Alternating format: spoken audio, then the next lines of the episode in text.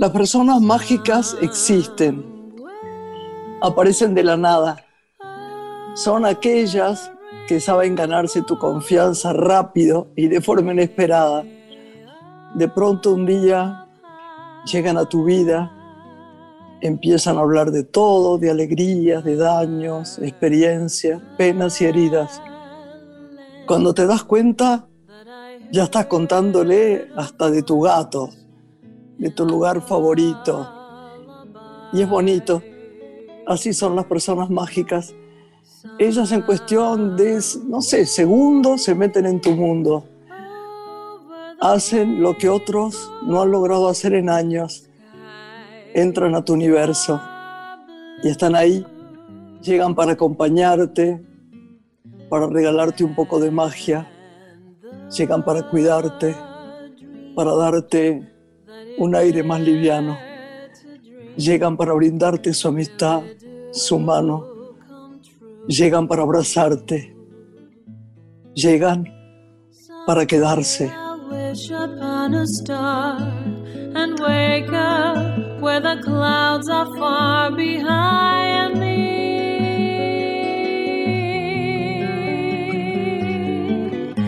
where laughter falls like lemon drops Acá seguimos, Lori. Buenas noches, ¿cómo estás? Bien, ¿vos cómo estás? Estamos Bien, muy entusiasmada hoy. Sí, porque los libros nos van a acompañar de principio a fin. Seguramente con la invitada también vamos a hablar de libros. Y hoy tenemos uno para compartir que se llama Algunas familias normales, de Mariana Sandes. Esta obra cuenta con 10 relatos de historias de familia y reflexiona sobre nuestra época. Y es el primer libro de ficción de esta autora donde el absurdo aparece como algo muy cotidiano. Enrique Vilamatas escribió de este libro que es de extraña belleza y Sandes, que es licenciada en letras y estudió en Barcelona, trabaja como crítica literaria y publicó además El cine de Manuel. Es un recorrido sobre la obra de Manuel Antín. Ella cuenta que corrige mucho estos cuentos los trabajó durante muchísimos años. Lo importante, dice Mariana Sandes, de las historias es que pueden ser breves o no, pero muestran una visión muy determinada de algo, finalmente una idea del mundo o de la vida. Y acerca de este libro, cuyo fragmento Graciela nos va a regalar ahora, dice que cada una de estas familias podría ser cualquier familia. En cualquier entorno se pueden identificar rasgos de ellas. Yo no, no lo he leído anteriormente, así que les pido perdón, quizás no lo leo bien, pero me parece muy interesante lo que empecé recién a leerlo. Y sabes que Lore tiene un, un algo tan distinto, ¿no? Además, yo no sabía siempre me desnacen algo, eh, Lore, que tuvo que ver mucho con Manuel Antín. Yo no sabía que ella había escrito sobre Manuel Antín. Y eso es tan interesante para mí, sobre todo que se habla tanto estos días. Me acaban de mandar un, un, comentario genial sobre Circe, no porque sea mi película, sobre las otras películas también y sobre Julio Cortázar, ¿no? Dice, las hermanas Requena, por lo menos en la etapa en que yo tuve más trato con ellas, las mellizas andaban cosidas del codo. Es gracioso eso. Resultaba tan gracioso ver un par de octogenarias moverse por duplicado idénticas, con el pelo blanco, lacio, muy corto, peinado hacia un costado, en un porte distinguido, aunque minúsculo, levemente encorvado y la ropa perfecta, las dos usaban anteojos de vidrios espesos y zapatos ortopédicos. El color de los ojos las diferenciaba y el temperamento. Según esos mitos que les encanta construir y arrasar a las viejas de cada familia, María, María Luisa, había nacido siete minutos antes y tenía los ojos azules. Amelia se había resistido a salir durante el parto complicando las cosas. Las de ella eran pardas. Vamos a dejarlo acá para que la gente lo siga leyendo porque me parece tan interesante, ¿no? Tan interesante. Es, difícil cortarlo, pero yo te doy las gracias de que siempre traigamos un libro porque hay tantas cosas que la gente quiere leer que, sean distintas, interesantes, argentinas, además, esta mujer estupenda, y, no sepan qué. Así que bueno, este fragmento del libro se llama Las Hermanas Requena. ¿Querés repetir la autora? Claro, Algunas familias normales es el libro de Mariana Sandes, con Z final. Vamos a una pausa y volvemos.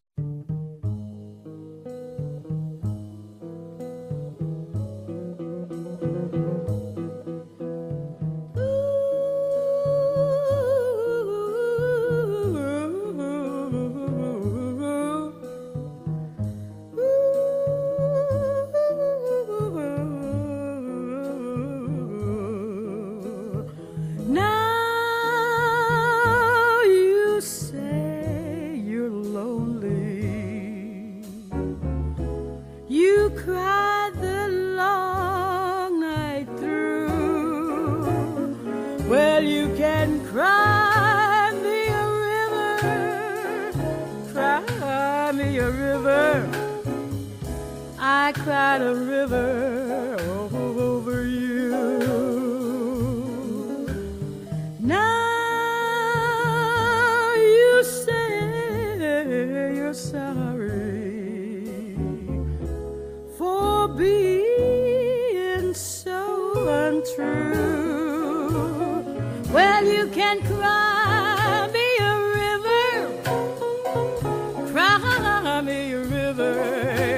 I cried, I cried, I cried a river over you. You drove me, nearly drove me out of my head. Why you never shed a tear? Remember, I remember all that you said. me love was plebeian, told me you were through with me, and now you say, you say you love me. Well, just to prove.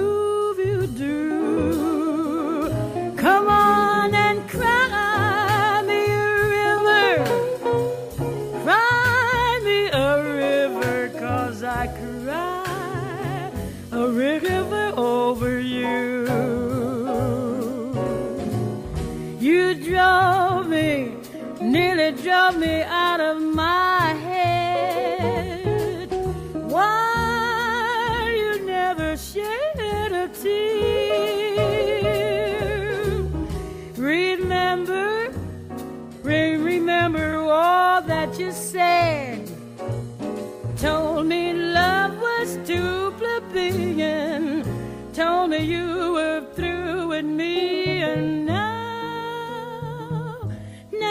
say you love me.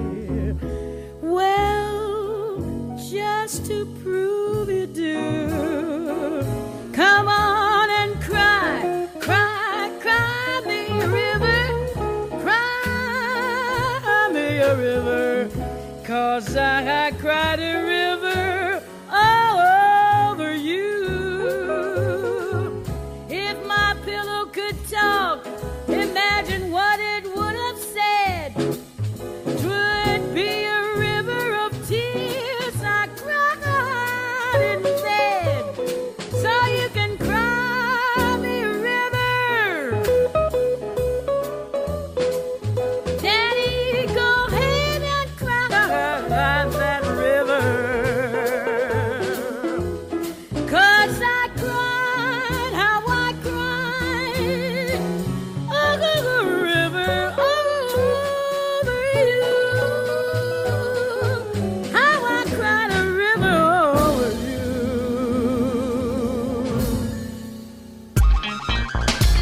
Noche tiene una mujer.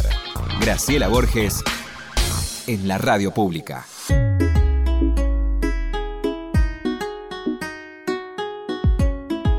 Vos sabés que yo soy como muy cinematográfica, ¿no? En, la, en las imágenes que veo en mi vida, ¿no?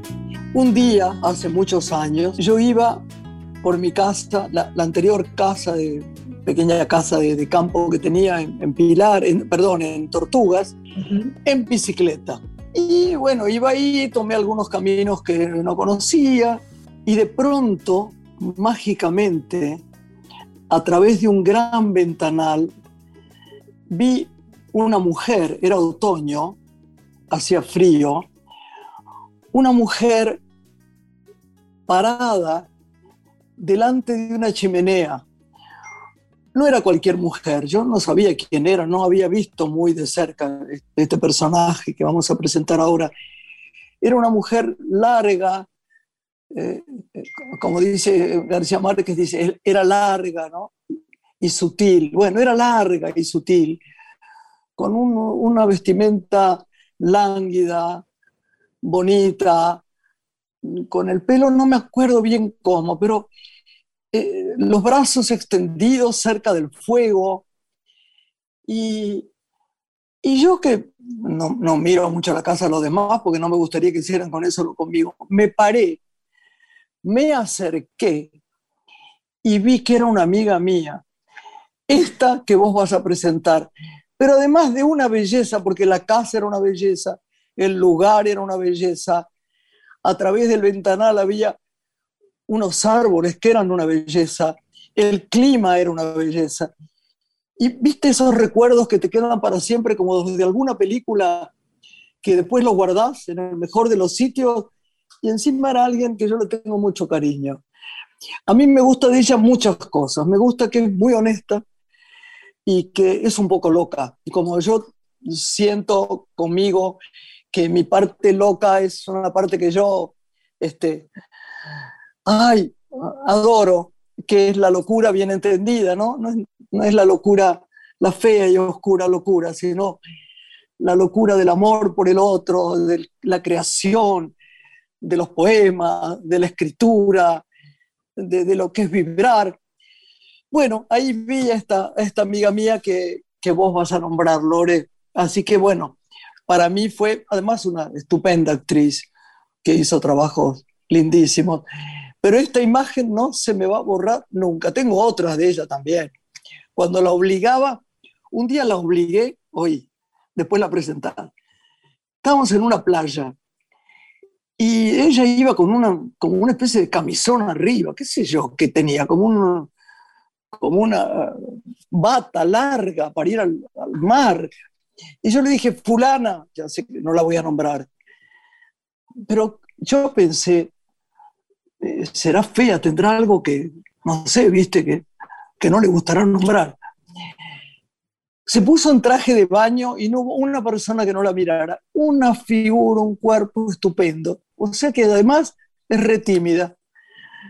Te la dejo ahí, Lore. Quien esta noche nos visita es actriz, es escritora, cineasta y directora.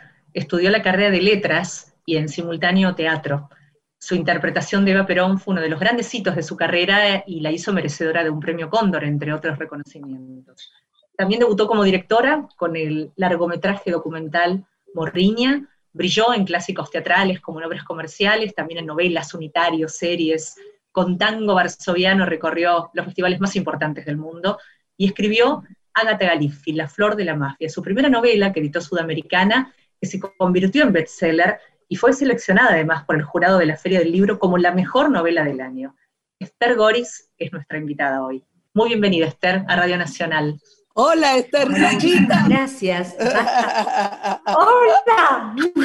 Hola, Ahora mi yo amor. voy a contar otras anécdotas.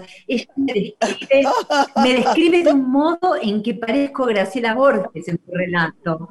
¿no? Uno, dice una cosa así, piensa que va a nombrar a Graciela Borges, en esa mujer larga, cerca del fuego, que extiende sus brazos. Bueno, este, hay otras anécdotas divertidas, porque también en esa casa, un día pasa Graciela y ve a una persona, que era yo, cubierta con un nylon negro, este, en medio de un jardín. Y era yo escribiendo la novela y tapándome para que el sol no me impidiera ver la pantalla. Esa imagen no es tan romántica, era muy graciosa, supongo.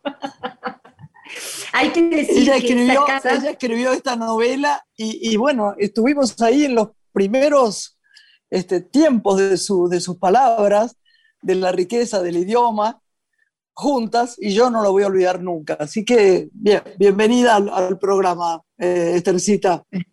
Gracias, gracias. Pero la primera vez que nos vimos, es decir, la primera vez que nos vimos personalmente, obviamente yo, eh, yo la había visto y ella también me había visto, según me contó después, este, pero la primera vez que la vi personalmente fue en estas circunstancias. Yo hablo con vos, pero eh, le cuento a la gente. Eh, resulta que después de eh, haber hecho Eva Perón, tenía que ir a Estados Unidos en la ceremonia de los Oscars y hacer una promoción para otra película que yo iba a hacer en el exterior, bla, bla, bla, bla. Y tuve que estudiar en inglés porque yo no sabía. Entonces ahí en una semana y media me pusieron ocho horas por día a estudiar, qué sé yo. La verdad es que dos o tres días antes de ir a Los Ángeles, advertí que no tenía nada, pero absolutamente nada que uno pudiera llevar a un cóctel, a una gala, a una ceremonia, nada. Y me entré a desesperar y alguien se enteró y una noche, ahí enseguida, una gran actriz que yo no conocía este, personalmente, ni tenía con ella relación alguna, más que el verla por, en el cine, ¿no? en, la pantalla, Graciela Borges dice, decirle que venga a mi casa. Y cuando yo llegué había toda una cama, en todo el cuarto de Graciela había ropa para que yo me llevara a Los Ángeles. De me había olvidado de eso. No nos conocíamos. Yo me acuerdo, yo no me olvido nunca. Es más, toda vez que tengo oportunidad lo cuento, porque me pareció, no sé, es como si ahora yo me enterara que una actriz tiene que viajar y alguien me dice, está buscando ropa, porque si lo cuenta recién ahora, claro, habiendo estudiado inglés, este, y, ya se va dentro de dos o tres días, y bueno, y yo dijera que venga a casa y pusiera todo sobre la cama, no sé. Me, Vos harías lo mismo que yo, somos así las actrices, somos así. Las que nos gustan, las amigas, somos así. Bueno, la dejo a Lore que, que, dialogue con vos, porque si no vamos a contar tantas anécdotas que no sé si le va a interesar a la gente. Y quiero empezar, Esther, si, si te parece, por, por tus inicios con Bania, porque pienso en tus padres que vivieron en Galicia, siempre los evocás, ¿no? Allí está tu familia, y vos decidiste quedarte en la Argentina. Después, bueno, filmaste esta maravillosa película que es Morriña, que habla de un sentimiento, ¿no?, de tristeza, que se siente eh, si uno está lejos de su tierra natal. ¿Por qué esta decisión de quedarte y qué, qué podemos rescatar de este trabajo cinematográfico que fue tan importante para vos? Hablando de todo tu recorrido familiar también, ¿no? Bueno, a ver, yo, yo nací en Argentina, sí, digo que me quedé en Argentina cuando ellos volvieron, ¿no? Ellos, yo era adolescente eh, y ellos querían que me fuera con ellos y yo decidí quedarme porque esta no solo es la tierra donde yo nací, es también la tierra donde yo aprendí a escribir mis primeras palabras, fue la tierra donde me enamoré primero, en suma, donde di mi primer beso, es eh, la patria. La patria es también, y quizás sobre todo, esa, esa casa grande donde uno creció y tiene a sus amigos y sus recuerdos y donde, por ejemplo, amó por primera vez. Entonces, sí, claro. ¿cómo iba a ir? Sí. Eh, más allá, la película de la que hablas, yo no me, no me veo como una cineasta, digo, el, el, término me queda demasiado grande.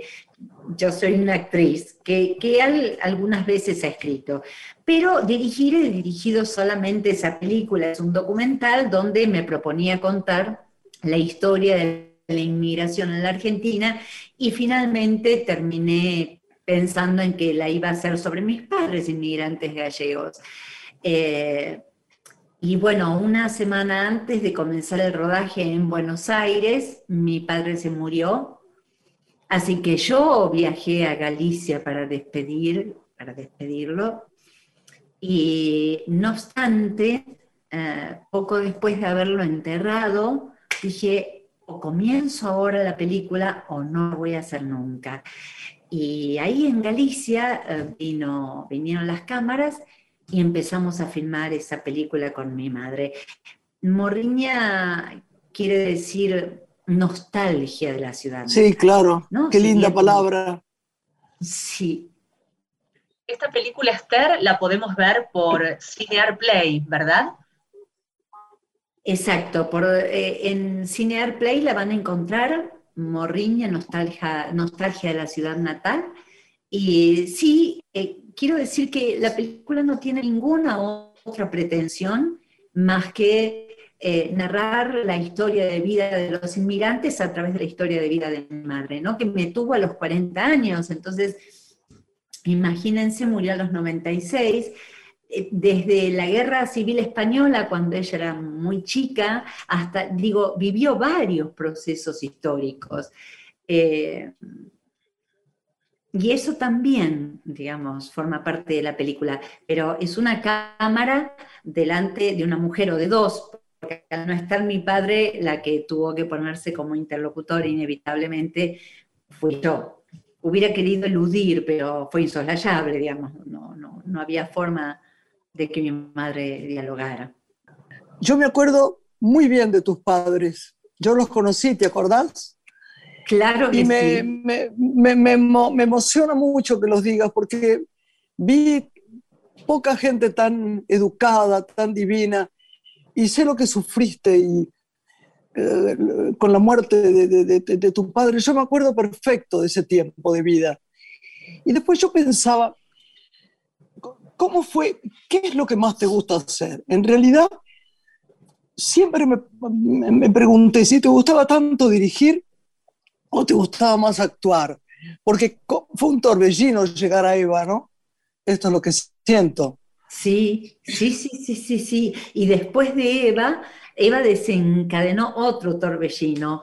Pero la verdad es que yo dirigiendo no la he pasado bien.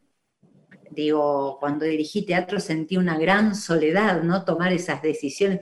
Y claro, cuando escribo claro. paso fatal, pero mal, mal, mal. Si hay un modo de sufrir es escribiendo, para mí, no, no por supuesto para, para, los escritores, y, aunque algunos sí la pasan muy mal, me han confesado.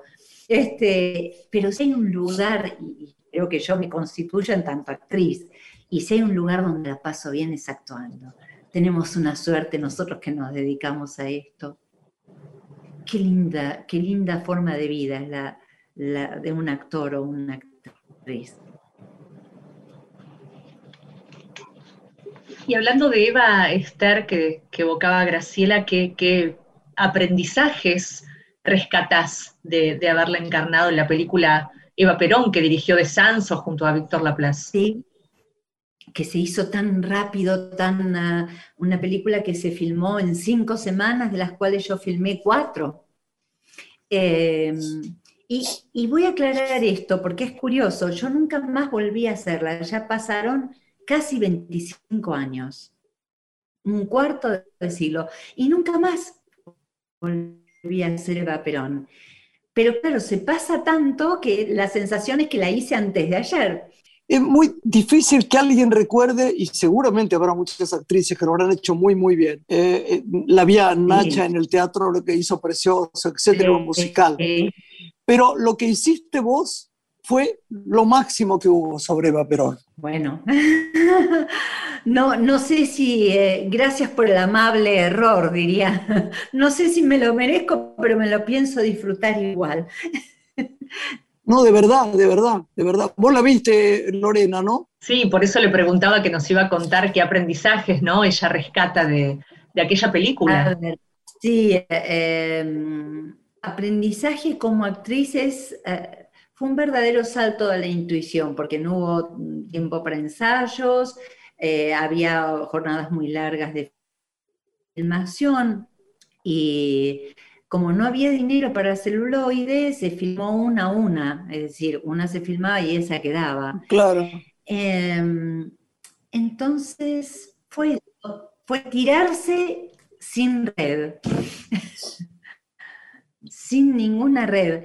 Em, y hoy por hoy estoy eh, muy feliz de haber hecho y pienso, bueno, siempre estuve feliz porque realmente tenía muchas ganas de hacerla, ¿no?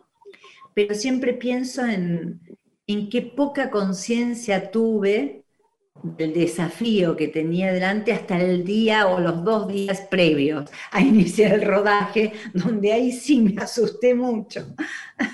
Pero este susto se dio inmediatamente. La escritura, eh, también pensaba Esther, de, tu primera novela, ¿no? Que anunciábamos se convirtió en bestseller. ¿Cómo fue ese proceso creativo de, lanzarte a, escribir y todo lo que después sucedió? Fue, esto es lo que digo, una pesadilla. ¿Querés que te diga lo que fue? Una pesadilla. Lo mejor de los libros no es escribirlos, sino haberlos escrito en el pasado, porque terminé fatal. Además, este, realmente en esa época yo frecuentaba mucho a Graciela, nos veíamos y hay algunas anécdotas deliciosas. Tengo que contar una, perdón, pero, pero es muy lindo, ¿no? Este, bueno, primero imagínense lo que es de pronto que venga Graciela Borges y te diga venía a mi casa y encima entras al dormitorio de Graciela Borges, este, y bueno, y hay una mujer simpática que te muestra, bla, bla, bla, bla, bla, bla, eh, eso se imaginan ustedes lo que es. Y después yo me olvidé un poco de esta Graciela Borges, de la, y empecé a tener una relación al principio un poco irreverente y que luego esa irreverencia estaba avalada por amistad, ¿no? Este, y recuerdo este, que hicimos un largo viaje a Mar del Plata y no sé por qué, en Mar del Plata nos dieron un No, yo sí sé por qué, pero espera, Estercita. Tenemos que hacer una pausa. Luis, el auto era un volvemos, volvemos y contamos esto, dale, porque nos van a matar. Gracioso. Antes de ir a la pausa, vamos a compartir un tema musical que especialmente eligió nuestra invitada Esther Goris, que es A mi manera, de Frank Sinatra. And uh, now the end is near, and so I face the final curtain. My friend, I'll say it clear, I'll state my case, of which I'm certain.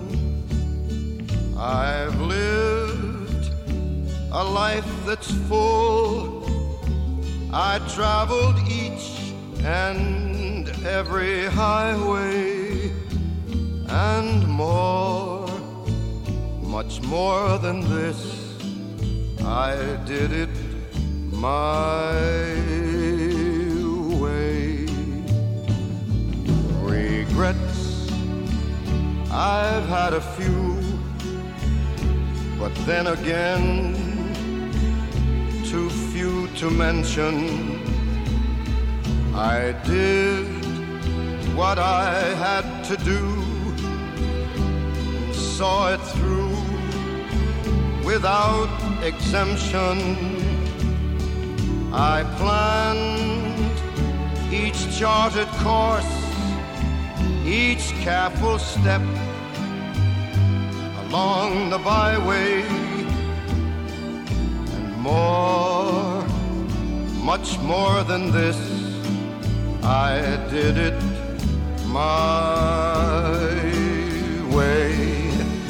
Yes, there were times I'm sure you knew when I bit off more than I could chew.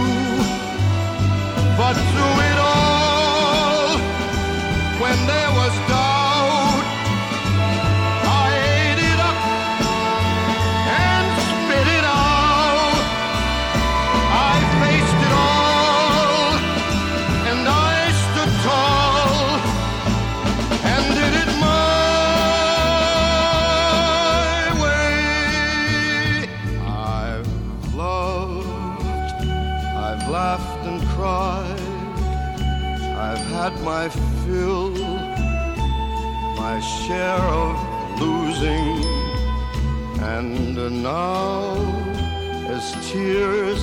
subside, I find it all so amusing to think I did all that. And may I say, not in a shy way, oh no, oh no, not me. I did it my. For what is a man? What has he got? If not himself,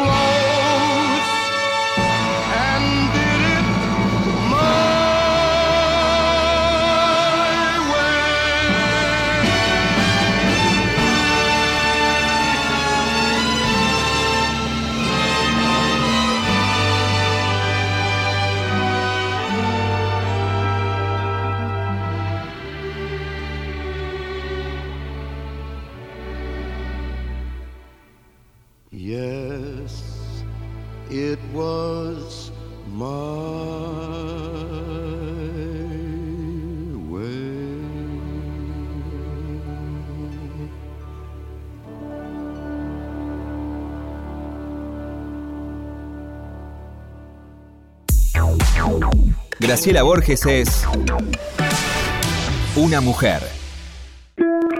Estás escuchando Una mujer con Graciela Borges. Somewhere over the rainbow. Lore, seguimos con Esther Goris. Eh, te quiero contar una cosa que es muy graciosa. Ella vino a casa para seleccionar alguna cosa que le viniera bien para irse a, a- no sé si era el Oscar o una de esas cosas importantísimas que hace. Oigan esto porque no se puede creer. Yo tenía, eh, vos te acordás de, de una chica que vivía con su marido en casa, que yo la quería mucho, una paraguaya. ¿Te acordás, Sí, Lore? sí, Digo, claro. Lore es sobrina mía y está en la familia. Bueno, oye esto, porque es genial. El marido de, la- de- de esta chica divina que trabajaba en casa se fue a regar flores a plantita por la terraza. Yo me olvidé de avisarle a Esther que él estaba ahí y se desnudó y se empezó a cambiar y a probar la ropa. Y resulta que él estaba con, la, con una, ¿cómo se llama esto? Una regaderita en la mano. Y cuando vio por la ventana que ella estaba ahí, se quedó agachado, pobre. Y no se, no se iba del lugar. Se asustó, dijo, si salgo, ¿qué van a decir?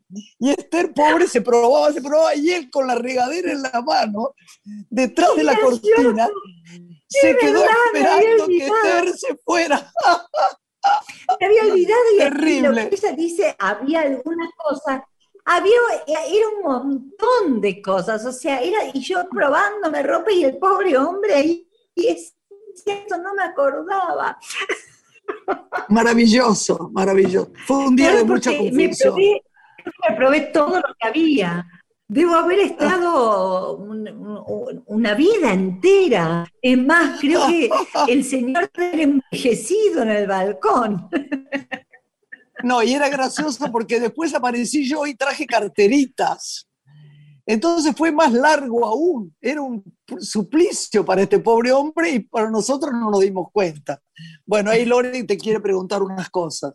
Bueno, hablando de, de- de- de la moda, de la ropa para este evento, recuerdo aquella gran este, historia del viaje a París que estuviste invitada por el creador Thierry Mugler. Si podés este, recordar a, a aquella, es. aquella instancia, porque bueno, fue importante también, ¿no? En cuanto a la invitación que recibiste y con las personalidades con las que te reuniste en ese tiempo. Sí, Sí, sí, la verdad es que lo recuerdo, hay algunas anécdotas también muy graciosas, pero bueno, este, un, buen día yo llego a mi casa, Thierry Müller era una, en mi historia, un modisto al que yo admiraba muchísimo. Entonces ustedes imagínense, para mí es junto con Arte este, uno de los grandes modistas del siglo XX, ¿no? A nivel internacional. No puedo. Y ustedes imagínense admirar mucho a una persona que está a años luz, ¿no? De, no solo en una distancia geográfica, sino también eh, a luz de nuestras posibilidades de conocerlo o de que nos vista, etcétera, etcétera. Y un buen día llegó a casa y me encuentro con una tarjeta que me invita a su desfile en París. Y estaba firmada por Thierry Mugler. Y, uh, y, yo creí que era una broma, pero no, era Thierry Müller. ¿Cómo lo conocí yo a Thierry Müller? Perdón, me hablé tanto de, pero es que, es que es así. Si estuviera en otro programa y, no estuviera Graciela, contaría lo mismo. ¿Cómo lo conozco yo a Thierry Müller? Y porque quise hacerle un regalo a Graciela, quería retribuir de algún modo toda esa Ay, mi amor, el, perfume de él, Angel. Entonces, claro, ¿qué le regalás a Graciela Borges? ¿Qué le regalás? Entonces me dijeron que usaba ese perfume y, se me ocurrió que, que, lo, que lo que le podía regalar era ese perfume y ahí lo conozco mucho y qué sé yo, y y después este, me, me veo invitada, este, pero lo conocí por Graciela, de hecho. y eso también lo contaría cuando estuviera en el programa de, Ay, qué preciosa. cualquier este, otra actriz. Así que ahí también hice campañas gráficas. Este, la verdad es que yo no tenía, estaba pasando una situación económica muy difícil entre Eva y una película que hice en los Estados Unidos que eso redimió, digamos, la situación económica, la pasé muy mal, porque en realidad, después de hacer Eva Perón, no, casi no, no, tuve trabajo porque yo estaba escribiendo. Entonces, claro, tenía este, unas economías de, escritora eh, principiante.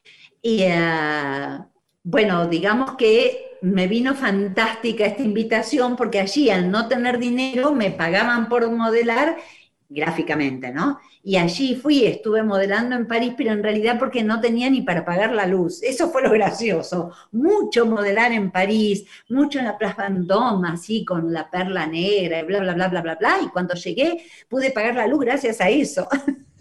Ay, qué buen, qué buen cuento. Yo no lo sabía, no sabía este cuento, esta historia pues tuya. ¿Ves que eso es sorprendente? Y llegué tarde, además, al desfile, así que eh, eh, lo gracioso es este, de Banfield a París, ¿no? Esta película Mirta de Liniers a Estambul, estar de Banfield a París. Sí, sí, sí, sí, Yo creí que tenía que llegar media hora tarde, ¿no? Esto era lo que me imaginaba acá. En general, llegamos media hora tarde, pero no a un desfile. Y no, son puntuales. claro, terriblemente puntuales. Yo ya pensaba llegar media hora tarde, pero además me llevaron a un peluquero que decían que era de lo mejor y el peluquero tenía en una gran vidriera todos los peinados, pelucas con todos los peinados que se había hecho Eva Perón. Y yo tenía el pelo largo y rubio todavía, porque por contrato lo tenía que conservar hasta que la película terminara de estrenarse en todo el mundo. Digamos que yo estaba con ese rubio platinado que me quedaba espantoso. Entonces me siento y el peluquero me empieza a peinar con el chignon, además. Este, y yo no sé hablar francés. Entonces no sabía cómo explicarle que no, y yo me resistía, y él insistía, y yo me resistía, claro, él quería, este, y entonces como no sabía decírselo de otra manera, le dije, je suis Eva Perón. me dijo, ok, esta mujer está loca. Así que finalmente me fui, me puse una boina y cuando fui al desfile, estaba el, agente de Thierry Mugler que me agarró de la mano y sencillamente me arrojó a través de esa nube de periodistas hasta llegar a mi asiento. Había que pasar por la pasarela y quedé yo por la pasarela con un traje que me había regalado Mugler. Entonces la gente inevitablemente me miró, claro, por un lado estaba la modelo este, hermosa, alta, delgadísima, una línea en el espacio, caminando con una elegancia y me miró con los ojos tan abiertos, tan abiertos y tan aterrorizados porque decía, ¿qué hace esta otra mujer? Parada por donde yo tengo que pasar. Así que, como con un susto terrible, a mí me da mucha vergüenza este, que me vean caminar si pudiera hablar al mismo tiempo, pero no era lo más conveniente, ¿verdad? En un desfile. Así que, este, como pude, me deslicé este, hasta donde estaba mi, silla, me dio como que tuve que saltar. o sea, este, una argentina en París. Una, una, que, una chica de Banfield en París. Qué preciosa. Vos sabés que hay una de las cosas, le cuento también a, porque este cuento no lo sabe, a, Lore. Una de las cosas más terribles que me pasaron en la vida es, había beneficio de no sé qué, un, un desfile que se llamaba Tres generaciones de, de familias argentinas eh, comunes, ¿no? No, no, no se trataba de ninguna paquetería, ¿no? Y a mí me tocó la pasada de jóvenes señoras, me acababa de casar. Me pusieron un vestido con una flor adelante. Y, eh, sí, horrible, horrible. Era el vestido más feo que había en la colección y me lo dieron a mí. Y yo empecé a pensar, después de haber aceptado, yo le decía a Juan Manuel, mi marido, no voy a poder, pero vos sos actriz, hacer el esfuerzo, esto es para a favor de... Y vos sabés que nunca en mi vida, en ninguna conferencia de prensa, en ningún film donde me olvidé la letra, en ningún lugar, sufrí tanto. Esa caminata pequeña la voy a recordar toda mi vida con horror. Yo creo que caminé tan mal. Además, me habían puesto la flor del vestido y una flor en la mano. Era tan horrible que una amiga mía cuando se terminó el desfile y la gente aplaudía como, bueno, un poquito ahí, como a cada una que pasaba, pasaron miles, me dijo, con mucho amor, me miró y dijo, no es lo tuyo. Dije, no, ya sé que no, pero nunca he sufrido tanto, nunca he visto una cosa más terrible. Venero a las modelos, tipo mis amigas, ya que, qué sé yo, este, eh, no sé, Evelyn Shator, la que fuera, digo, ¿cómo ah. pueden hacerlo? Lo detesto una cosa increíble. Hablamos siempre, Esther, de lo, de lo que viene, ¿no? Uno recuerda cuando escribiste la tira Cartas de Amor en cassette, protagonizada por Solá, preguntarte si es un tiempo que te convoca la escritura, te convoca más pensar en proyectos de dirección, ¿qué es lo que te gustaría concretar este 2021? la pandemia me interrumpió, eh, yo dirigí una obra hace mucho, este, una obra tan moderna, tan moderna, tan moderna y tan ah, simbólica y simbólica y simbólica que ni yo misma casi te podría decir, o les podría decir que entendía aquello de lo que estaba hablando. Pero en fin, este, se llamaba el otro sacrificio porque hacía, no importa. Después de aquella experiencia con 21 personas en escena, cantantes líricos, bueno, en fin.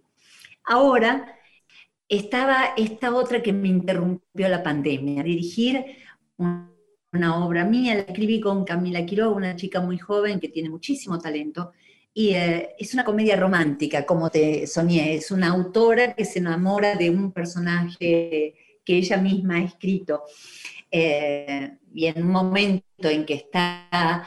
Ah, terriblemente mal, económica, anímica, laboral, profesionalmente, todo está mal, se aparece en su living, o aparece en su living, un hombre descalzo, como diría Dalmiro Sáenz, pero descalzo de cuerpo entero.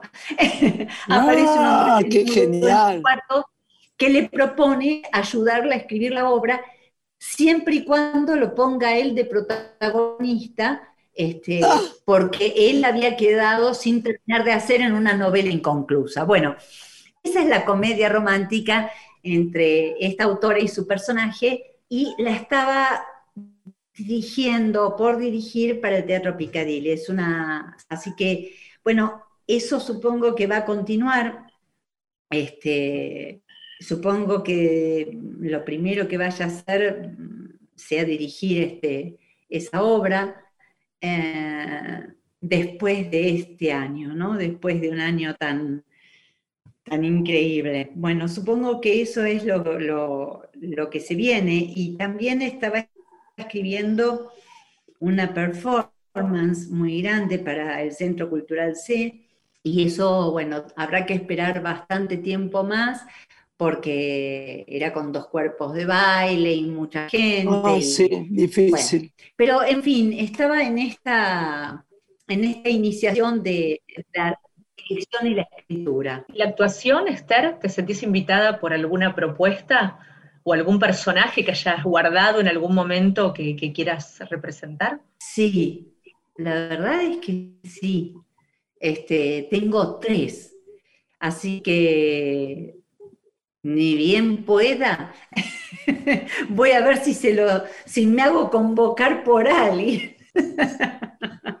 Pero eh, Esther, eh, has trabajado siempre mucho, es la verdad, mucho y bien, ¿no? Habrá cosas que te han gustado tuyas y otras que menos, pero si hay alguien que tiene una carrera que ha continuado sin duda, paso a paso, ha sido vos. Sí, tengo cosas que me gustan y cosas que, son increíbles, casi inverosímiles, de, casi graciosas. Eh, recuerdo Pero nos pasa a todos. Hay películas, yo el otro día pensaba, mira qué, qué raro, no podía dormir, ¿no? Entonces se me ocurrió pensar en las cosas que no me habían gustado nada. No sabes cuántas cosas no me gustaron nada. así que bueno, es así la vida. Pero, hiciste muchas que te gustaron mucho filmaste, Graciela? ¿Cuántas? ¿Cuántas hice? Ah, ni idea, no, no sé, creo que muchas. Cuando demasiadas. Tan chiquita, porque vos empezaste muy jovencita. A los 14 años, sí. Durante los 10 o 20 primeros años, ¿cuántas películas hiciste? qué sé yo, 10.000, no importa. Oíme, no, no, me haga reír. Tenemos poco tiempo y yo quiero preguntarte, ¿No nos encantaría saber, Lore, cómo le va en el amor a Esthercita? Y Esther. ¿Cómo me va? Deseando que termine esta pandemia con una ferocidad que no sé si mi voz la logra trasuntar, con una... Estoy ferozmente ansiosa de que termine esta pandemia. No, por supuesto que todos estamos muy ansiosos. Estoy hablando del, encuentro amoroso porque esta pandemia eh, me encuentra sin un amor este, estable. Entonces, eh, la verdad es que esta situación, eh, vivir la pandemia sin estar en pareja, con, esa, donde la patria de uno es el otro, ¿no? Estas relaciones donde el cuerpo del otro es la propia patria. Sí, realmente ha pasado cosas rarísimas.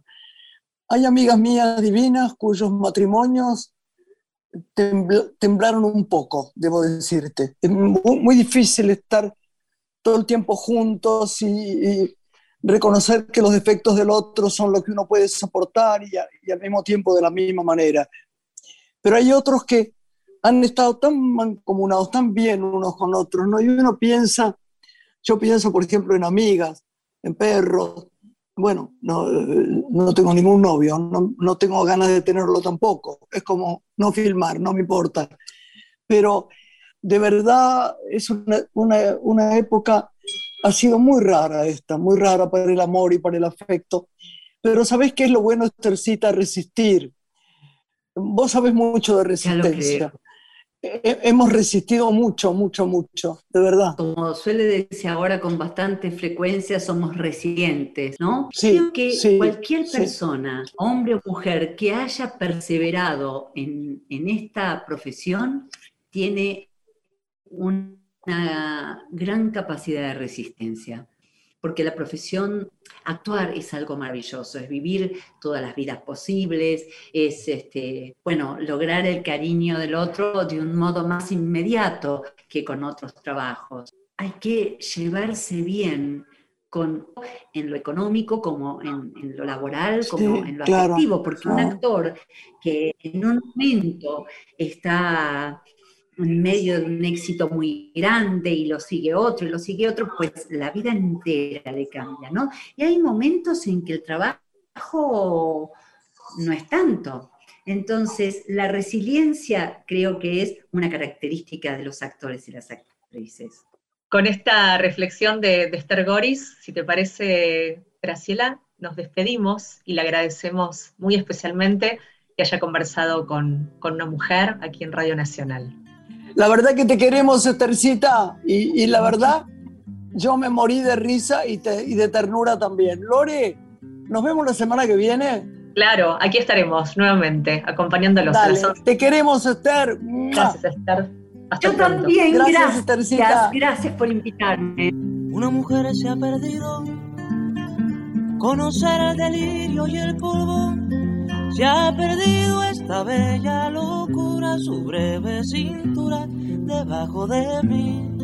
Se ha perdido mi forma de amar, se ha perdido mi huella en su mar. Veo una luz que vacila y promete dejarnos a oscuras. Veo un perro ladrando a la luna con otra figura que recuerda a mí Veo más, veo que no me halló. Veo más, veo que se perdió. La cobardía es asunto de los hombres, no de los amantes. Los amores cobardes no llegan a amores, ni a historias se quedan allí, ni el recuerdo los puede salvar, ni el mejor orador conjugar una mujer innombrable huye como una gaviota y yo rápido seco mis botas, blasfemo una nota y apago el reloj.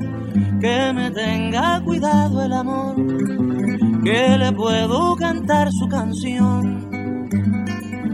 Una mujer con sombrero, como un cuadro del viejo Chagall corrompiéndose al centro del miedo y yo, que no soy bueno, me puse a llorar. Pero entonces lloraba por mí y ahora lloro por verla morir. Pero entonces lloraba por mí y ahora lloro por verla